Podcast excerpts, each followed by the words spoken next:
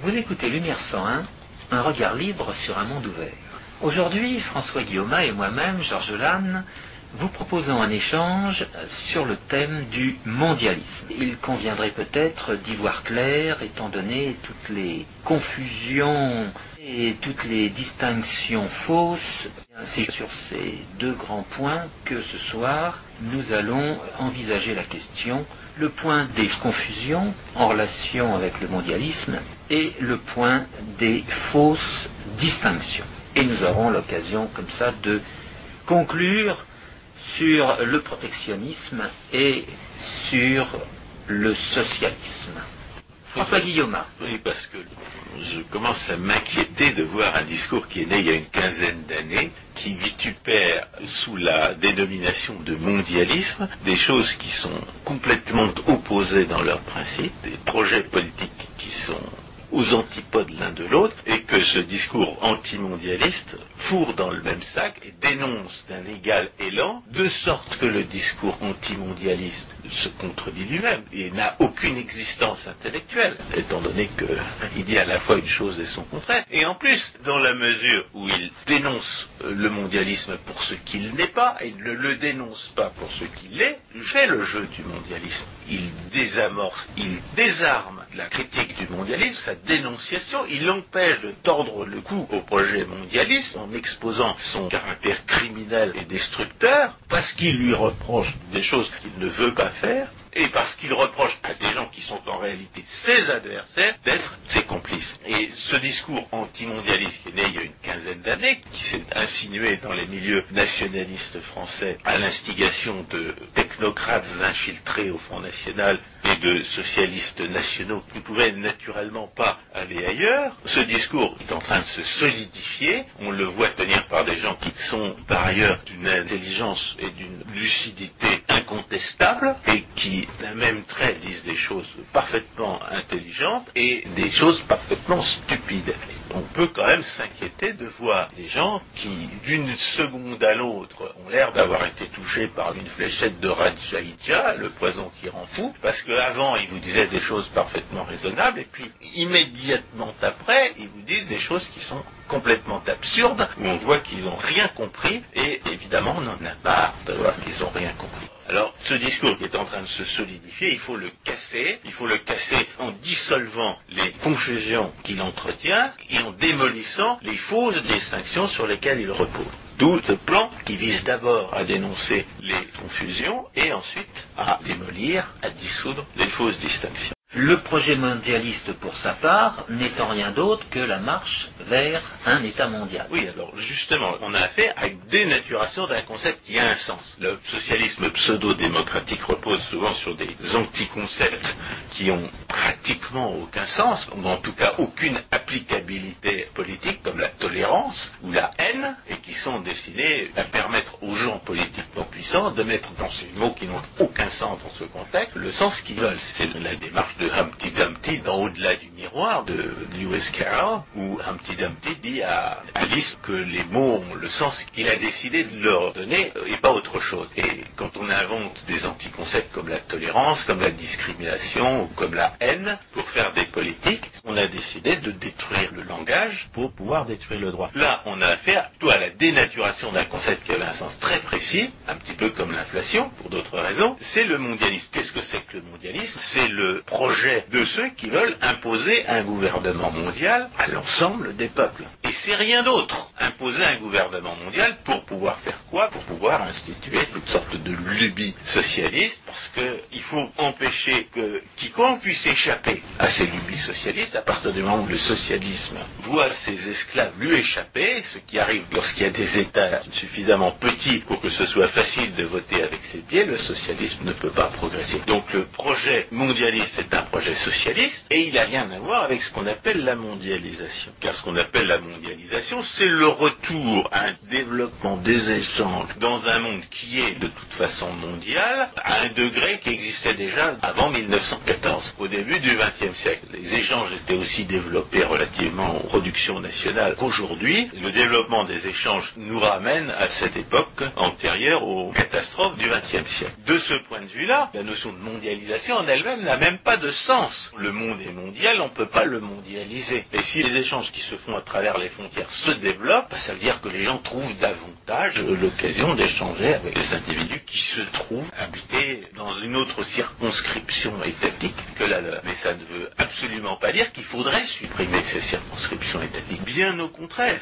dans la mesure où plus l'État est petit et plus il est absurde de sa part d'empêcher les échanges avec l'extérieur, les gens qui veulent la liberté des échanges ont d'autant plus intérêt à ce que les États soient petits, soient les plus petits possibles, soient aussi petits qu'il est compatible avec une organisation sérieuse de la défense nationale les partisans de la liberté des échanges ne sont pas pour le gouvernement mondial, ils sont pour les petits pays. Ils sont pour l'autonomie, voire l'indépendance de la Bretagne, si c'est ce que désirent les Bretons, pour l'autonomie, voire l'indépendance de l'Alsace, si c'est ce que veulent les Alsaciens, et en tout cas pour l'indépendance de la Suisse, pour l'indépendance de la Croatie, pour l'indépendance de la Finlande, et de l'Estonie, et de la Lettonie, qui ne sont pas un projet mondialiste. L'indépendance de la Lettonie, c'est pas un projet mondialiste. Et les gens qui s'imagine que les partisans de l'indépendance des petits pays sont des mondialistes, c'est précisément le genre d'individus auquel on essaye de faire comprendre une erreur manifeste. Alors évidemment, les mondialistes vont tenir un langage qui est quelquefois proche de celui des partisans du libre-échange. Ils vont dire que les frontières sont un obstacle aux échanges. Mais ceux qui reprochent aux frontières, ce n'est pas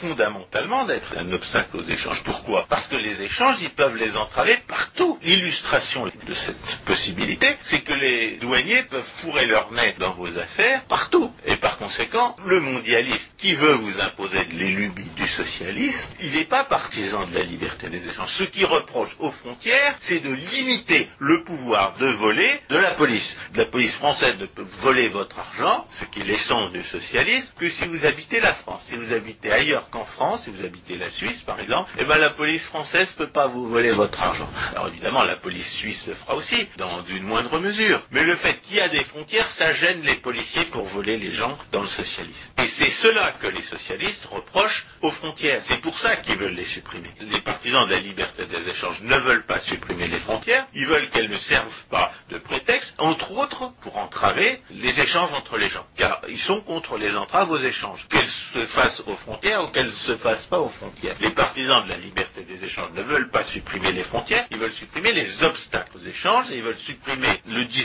fondé sur des illusions qui s'imaginent que la frontière sera un endroit particulièrement approprié pour entraver les échanges. Ce qu'on appelle le protectionnisme. Ce que les partisans de la liberté des échanges reprochent aux protectionnistes, c'est de s'imaginer que les frontières seraient une justification spéciale pour entraver les échanges. Ce que les partisans du mondialisme reprochent aux frontières, ce n'est pas d'entraver les échanges, c'est de mettre des limites à leur pouvoir de voler. Ça veut dire quoi du point de vue des principes? Ça veut dire que le libre-échangisme et le mondialisme sont en réalité des projets opposés l'un à l'autre, malgré les convergences apparentes entre eux. Alors, Georges Lannes me parlait tout à l'heure des organismes internationaux qui font mine de vouloir euh, favoriser la liberté des échanges, et surtout des organismes internationaux que l'on accuse d'être des organismes libéraux, alors que ce sont des organismes socialistes. Oui, euh, il faut voir que ces institutions internationales ont été progressivement construites à partir de la décennie 1920, les gouvernements qui créaient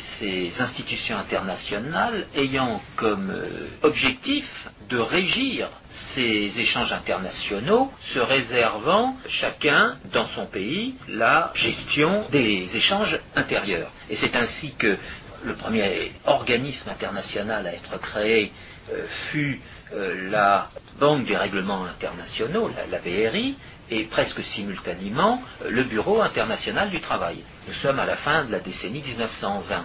Et 15 ans plus tard, à la fin de la guerre de 39-45, il va y avoir ces fameuses euh, organisations, l'ONU qui prend la place de la SDN, chacun sait les, effets que cette organisation a pu avoir, mais aussi le Fonds monétaire international, la Banque euh, international pour la reconstruction et le développement, etc., etc., pour ne pas parler par la suite de la création de l'OMS, l'Organisation mondiale de la santé, de l'Organisation alimentaire euh, internationale, etc..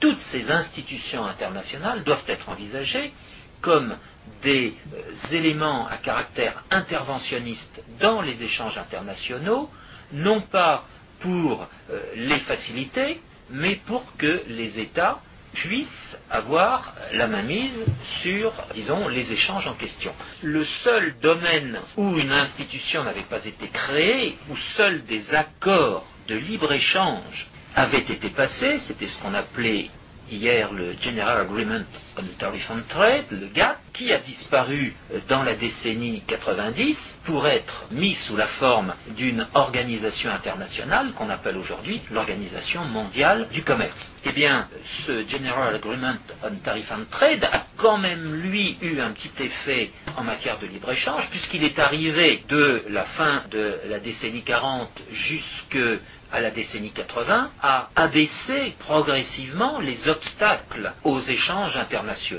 les obstacles dans ce domaine étaient dans le vocabulaire officiel de deux types. Il y avait des règles tarifaires et des règles non tarifaires. Les règles tarifaires sont les règles en matière de prix, les règles non tarifaires étant toutes les règles portant sur les quotas, sur les, quantités, sur les plafonds, les planchers, etc., etc. Bref, cet organisme est quand même parvenu à, à quelques fins, puisque dans la décennie 80, il y a eu effectivement une libéralisation des échanges internationaux, tout le monde en a bénéficié, et cela a été accru par des décisions dans le cadre de la communauté économique européenne, les années 85-86, à l'initiative de Margaret Thatcher, c'est ce qu'on a appelé l'acte unique, l'acte unique ayant comme objectif de créer pour 1993 un marché unique, un marché unique tant en matière financière que en matière non financière. Le malheur a voulu que enfin le malheur si l'on peut dire, qu'il y ait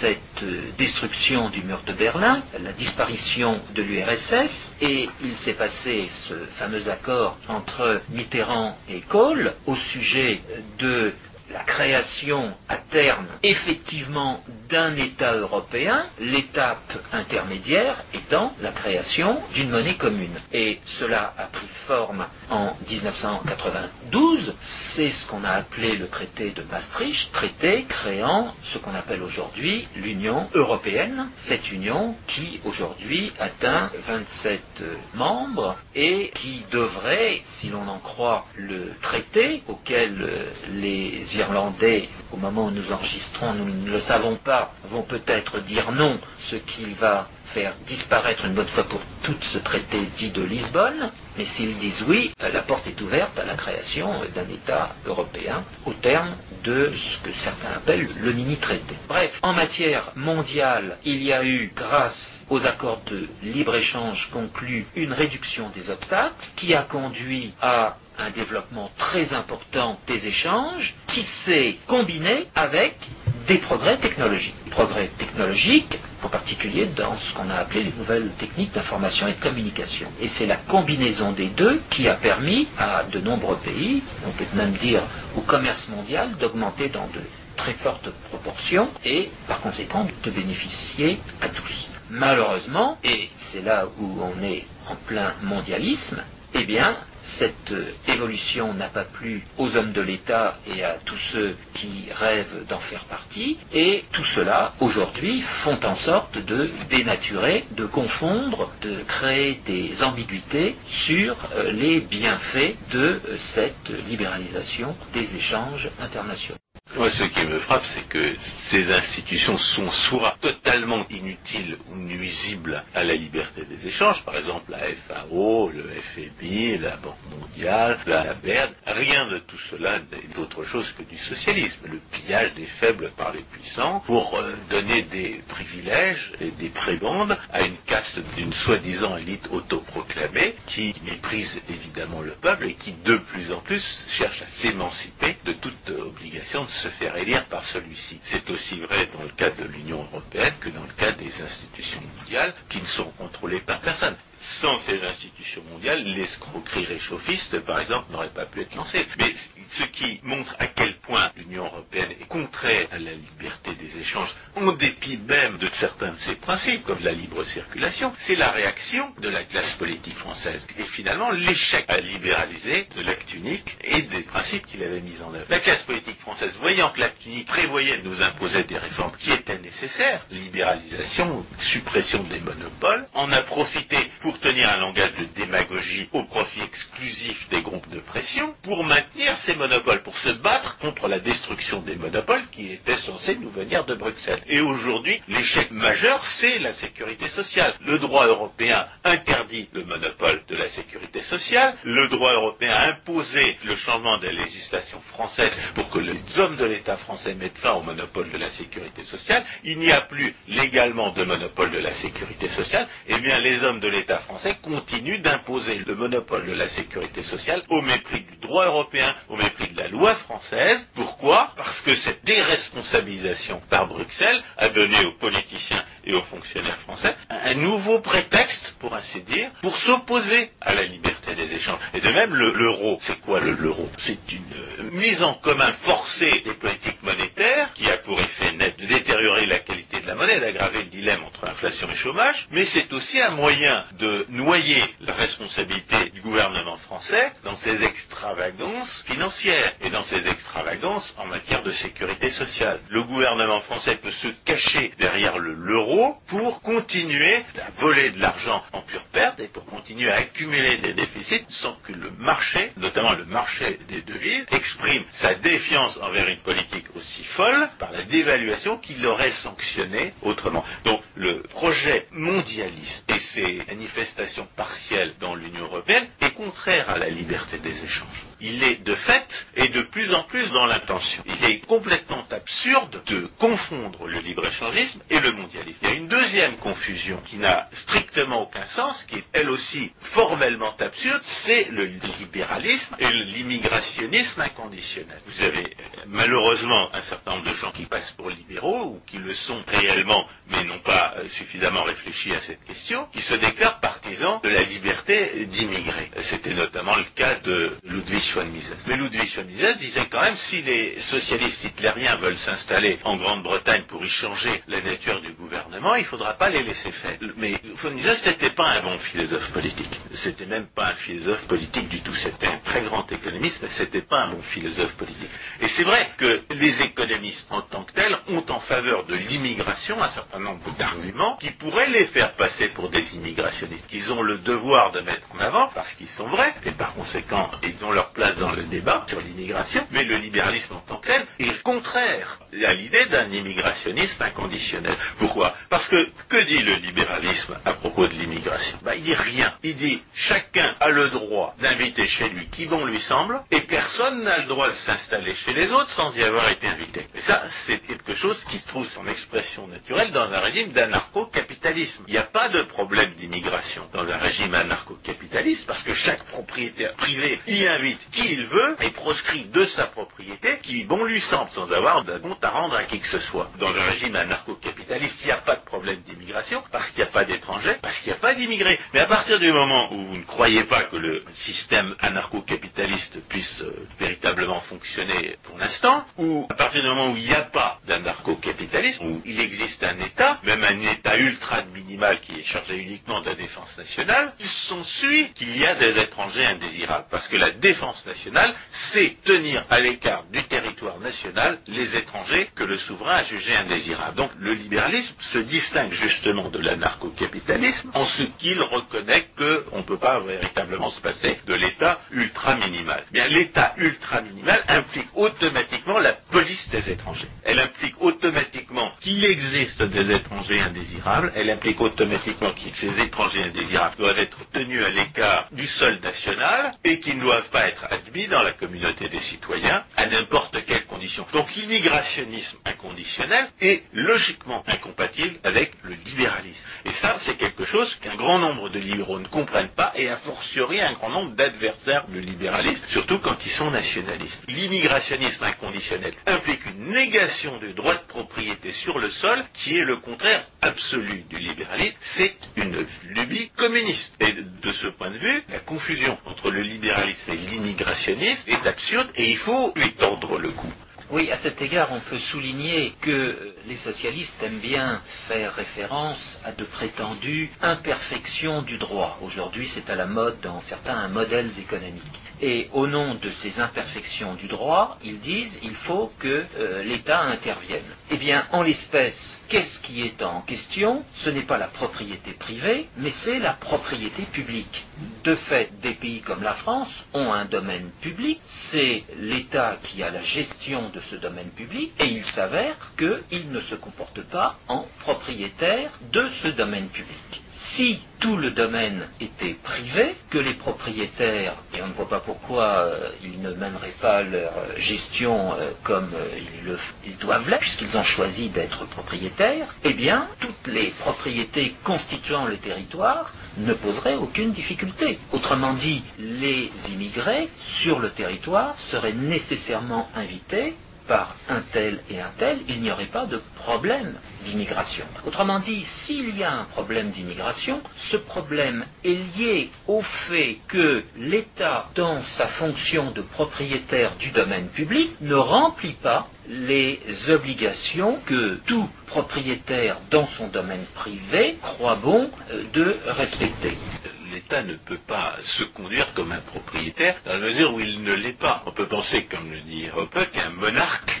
va traiter le domaine euh, public national comme une propriété privée. C'est d'ailleurs ce qu'il fait. Et à ce titre, il va inviter les étrangers désirables et il va tenir à l'écart les invités indésirables de son point de vue. Et à partir du moment où il y a un État, le souverain décide qui sont les étrangers désirables et qui sont les étrangers indésirables. Le problème de la pseudo-démocratie socialiste, c'est qu'elle a besoin de clientèle et de prétexte pour voler. Pour un pseudo-démocrate socialiste, les étrangers que n'importe quel propriétaire jugerait indésirables, c'est-à-dire des gens qui sont improductifs, voire dangereux, lui les considère comme désirables parce qu'ils peuvent devenir une clientèle de son parasitisme institutionnel d'État. Et c'est ce qui se passe avec l'immigration dans la pseudo-démocratie socialiste à la française. Le souverain nominal, c'est le peuple. C'est-à-dire que toute immigration qui a lieu contre l'opinion majoritaire est injuste. Elle est illégitime au regard du principe démocratique qui fait que le souverain de cet État-là, c'est le peuple. Donc le simple fait qu'un immigré est installé sur le sol national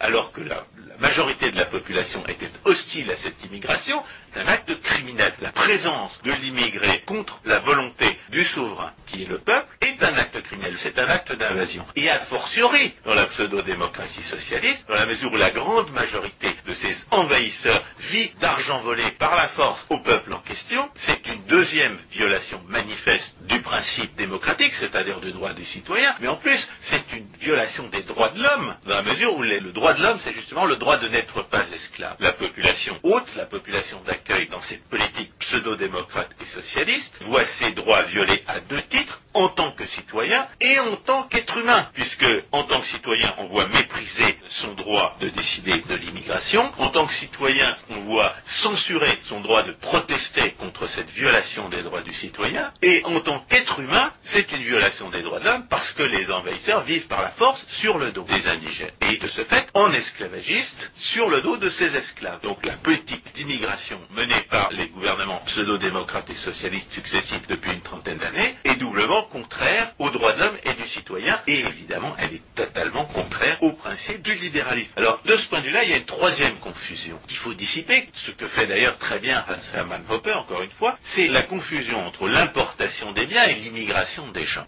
Je me rappelle cette argumentation de Jean-Marie Le Pen contre la liberté des échanges, contre le libre-échange, disant que dans une maison, on n'ouvre pas toutes les fenêtres et toutes les portes à n'importe qui et n'importe quoi. Mais c'est une confusion entre l'importation des biens et l'immigration des gens. Parce qu'une importation de produits, elle a toujours été invitée par quelqu'un qui se trouve dans la maison. Si dans votre maison arrive un bien, c'est parce qu'il a été invité par un propriétaire légitime ou par un résident légitime de la maison en question. En d'autres termes, toutes les importations ont été invitées par quelqu'un qui avait le droit de le faire. Alors que les étrangers, eux, se déplacent, qu'on les ait invités ou pas. Et de même qu'il est impossible qu'une importation n'ait pas été voulue par un résident légitime sur le territoire national, de même il est parfaitement possible qu'un immigré ne soit pas voulu par le propriétaire légitime du territoire national. Il y a lieu de distinguer de la manière la plus stricte la liberté des échanges, qui est une simple conséquence du droit de propriété, et cette prétendue liberté de l'immigré, qui, si on la prend inconditionnellement, est une négation du droit de propriété.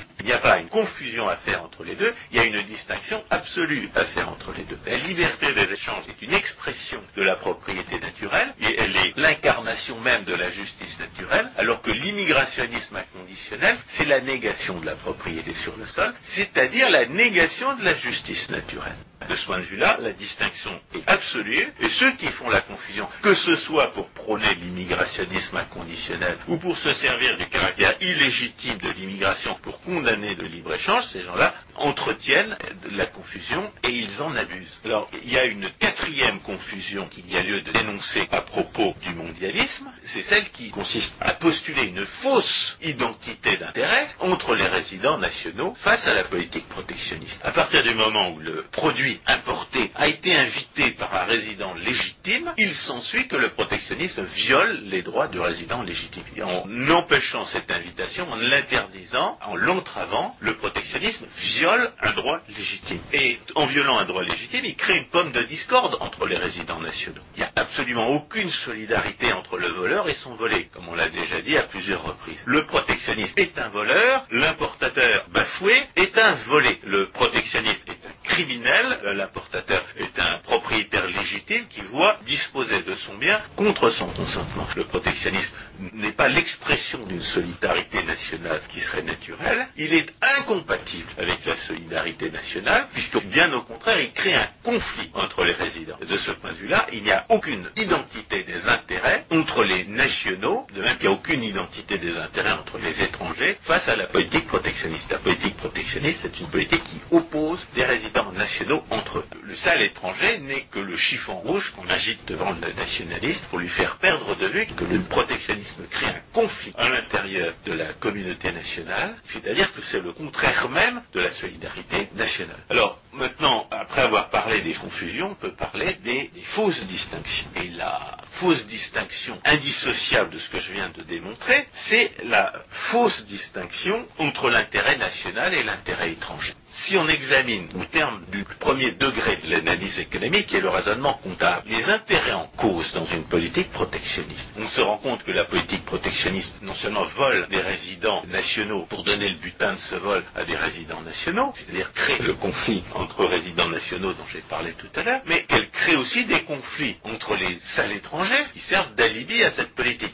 Le protectionnisme favorise des résidents nationaux aux dépens d'autres résidents nationaux, mais il favorise aussi des résidents étrangers et aux d'autres résidents étrangers. Les victimes de la politique protectionniste ne sont pas seulement les importateurs, qui voudraient pouvoir acheter moins cher leurs produits à l'étranger, ce sont aussi les producteurs qui ont besoin de pouvoir s'approvisionner aux meilleures conditions pour demeurer concurrentiels. Et c'est aussi les exportateurs qui ont besoin que le sale étranger puisse nous vendre ses produits afin que lui, il puisse lui vendre les siens.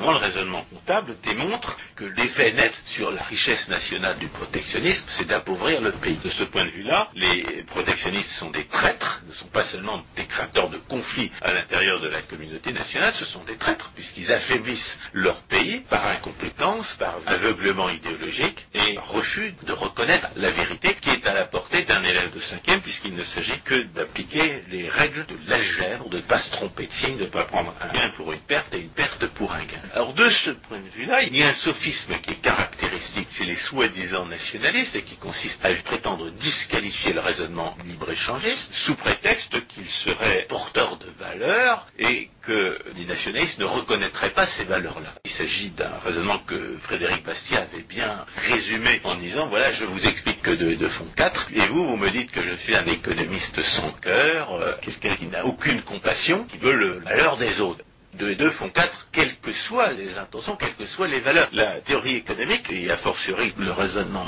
algébrique, ne sont pas en eux-mêmes porteurs de valeur. Ils disent ceci est. Si vous faites ceci, voici ce qui va se passer. Et en l'espèce, le raisonnement comptable démontre que le protectionnisme appauvrit le pays auquel son gouvernement l'afflige. Et puis voilà. Et si, si vous voulez continuer à faire du protectionnisme, c'est-à-dire si vous voulez ruiner vos concitoyens et affaiblir votre nation, vous pouvez le faire. Seulement, ce que dit le raisonnement économique, c'est que vous allez probablement à l'encontre de vos intérêts proclamés. Alors évidemment, le comptable, c'est un individu à l'esprit étriqué, au cœur sec. Seulement, le raisonnement comptable, c'est le seul qui permette, en théorie économique, et avec les limites de ce type de raisonnement, c'est pour ça qu'il y a quatre autres euh, niveaux dans la théorie en question, c'est le seul qui permette de définir de façon objective l'intérêt national. Est-ce que l'ensemble des résidents est enrichi ou est-ce que l'ensemble des résidents est plus pauvre du fait de telle ou telle politique? On a quelquefois l'impression que les nationalistes se servent de l'alibi de ce prétendu conflit de valeurs alors qu'il ne s'agit que d'une question de fait pour ne pas voir que le protectionnisme est contraire justement à ce qu'il serait bien obligé d'appeler l'intérêt national qui se pliait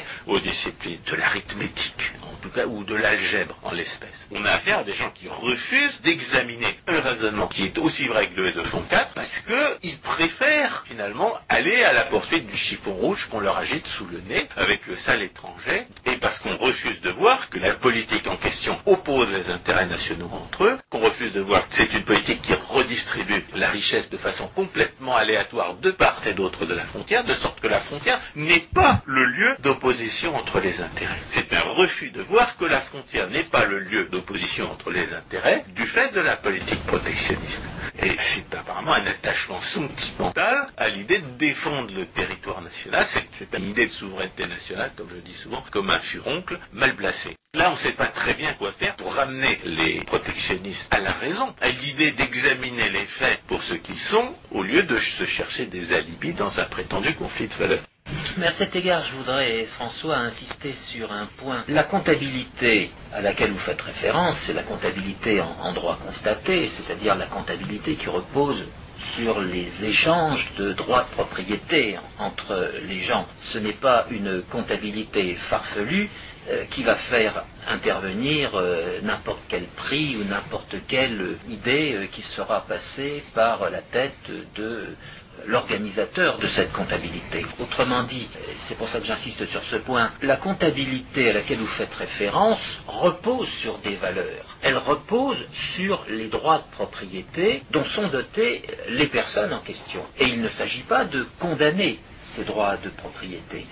C'est une des façons par lesquelles l'individu, l'être humain, existe. Autrement dit, cette comptabilité n'est pas amorale, elle est tout à fait morale. Et c'est étant donné cette comptabilité qu'on peut justement parler des vols, qu'on peut parler des destructions, des saccages qui vont être commis par la puissance publique. ce que ça veut dire, en fait, c'est que non seulement la science économique, comme toute science, dépend de valeurs qui sont celles de l'honnêteté, de la non-agression, et qu'en plus, pour que les chiffres que nous donne la comptabilité aient un sens, il faut justement que ce vol, que ce saccage n'ait pas lieu. Sinon, les chiffres ne veulent rien dire. C'est pour ça que la partie étatique de la comptabilité ne veut rien dire. En plus de la fausse distinction entre l'intérêt national et l'intérêt étranger à propos du protectionnisme, il y a une autre distinction qu'il faut dénoncer, c'est l'idée complètement fausse, comme quoi la frontière non seulement serait le lieu d'opposition des intérêts, mais serait l'occasion d'une politique différente des autres. Car il est en réalité indifférent qu'on entrave les échanges aux frontières ou qu'on les entrave à l'intérieur des frontières. C'est sur cette fausse distinction que repose tout le reproche fait aux socialistes internationalistes d'être partisans du libre-échange. Pourquoi est-ce qu'ils sont apparemment partisans du libre-échange? Parce qu'ils veulent supprimer les frontières. Mais ils ne sont pas pour que les échanges soient libres, les socialistes. Les socialistes sont pour que les frontières disparaissent en tant qu'obstacle, en tant que limite au pouvoir que la police, sous leurs ordres, a de voler les citoyens. Et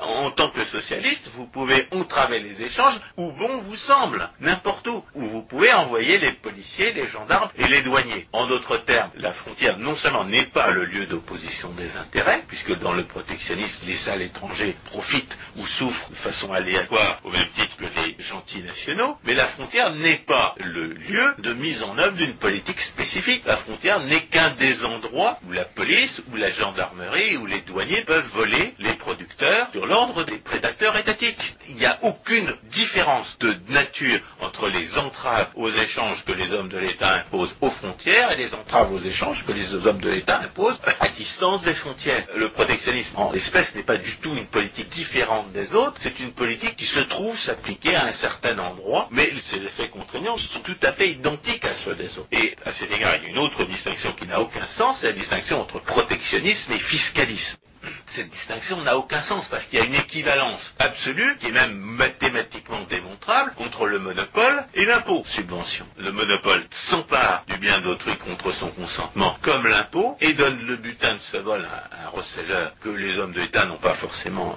voulu qu'il soit comme la subvention. De ce point de vue-là, l'impôt subvention et le monopole protectionniste ont les mêmes effets contraignants. C'est une redistribution de producteurs innocents vers des prédateurs et des receleurs qui eux ne le sont pas.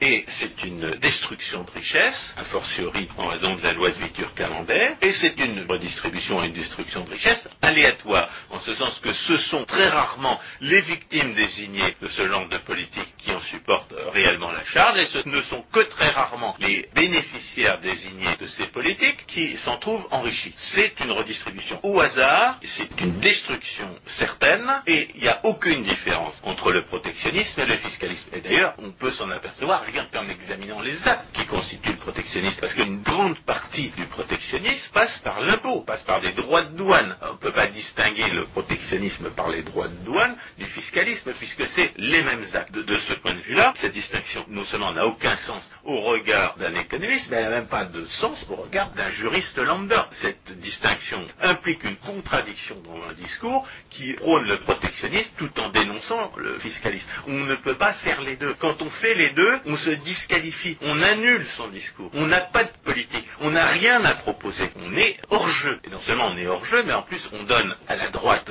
molle tous les prétextes pour faire de la démagogie, puisqu'on a cessé de dénoncer le socialisme, on a trahi l'antisocialisme, et par conséquent, le socialisme peut se donner libre cours.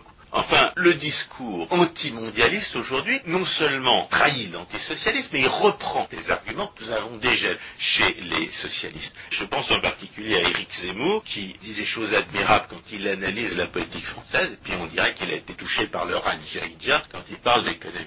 Éric Zemmour, qui tient le discours du Front National, pas plus intelligemment, mais de façon mieux acceptée, pour des raisons de racisme institutionnel évidentes pour tous, Éric Zemmour raisonne comme les socialistes vis-à-vis de la prétendue protection sociale. Il est complètement aveugle au fait que la prétendue protection sociale est un leurre absolu, que les prétendues sociales se sont faites sur le dos des salariés, que les victimes et les bénéficiaires de la redistribution politique socialiste ne sont pas ceux que disent leurs partisans et leurs administrateurs, mais il tient le discours socialiste. Pourquoi et en quoi tient-il le discours socialiste? Parce que le socialisme échoue pour trois raisons. Le socialisme échoue parce que ses esclaves lui échappent, soit en choisissant d'investir dans des activités non taxées, soit en quittant le pays. C'est ce qui arrive quand vous achetez des produits fabriqués par des pays moins socialistes. Vous échappez en partie au socialisme. Quand vous allez vous installer dans un pays étranger, quand vous allez mettre votre argent dans un pays étranger, vous échappez au socialisme. C'est ce que les socialistes vitupèrent sous la dénomination de délocalisation, de fuite des capitaux. C'est ce que la maîtresse de plantation servile Martine Aubry dénonçait quand elle insultait les esclaves en fuite qui allaient s'installer à Londres ou à Bruxelles pour échapper à l'esclavage socialiste. Le socialisme échoue donc pour cette première raison que les gens essayent de lui échapper et y parviennent dans une certaine mesure. Mais le socialisme fondamentalement échoue parce qu'il détruit la richesse et parce qu'il la détruit à 100%, comme nous l'avons démontré avec la loi de Bitur-Camembert. Il détruit tout ce qui touche. C'est vraiment une machine à fabriquer de la merde à partir des efforts et de la peine d'homme, et, et donc il détruit à 100% la richesse qui vole. Et enfin, troisième raison pour laquelle le socialisme échoue, c'est parce que ses bénéficiaires et ses victimes ne sont pas ceux qu'ils voulaient. Parce qu'il y a les lois de l'économie qui font que ces victimes lui échappent et que ces bénéficiaires sont les plus malins ou ceux qui se trouvent posséder les actifs les plus spécifiques à l'activité subventionnée. Et par conséquent, le socialisme échoue parce qu'il n'enrichit pas ceux qu'il voudrait enrichir et qu'il n'appauvrit pas ceux qu'il voudrait appauvrir. Or, aujourd'hui, que dit le discours antimondialiste, anti-mondialisation à propos du socialisme? Il reproche à la liberté des échanges de mettre en cause la prétendue protection sociale et les prétendus services publics. Il raisonne comme le socialisme, qui croit que le socialisme échoue, non pas parce qu'il est intrinsèquement destructeur et aléatoire, mais parce que ses victimes, parce que ses esclaves désignés réussissent à lui échapper. Et c'est profondément désolant de voir des gens, à certains égards admirablement intelligents, tenir ce discours socialiste d'aveuglement total face aux effets réels de la politique en question.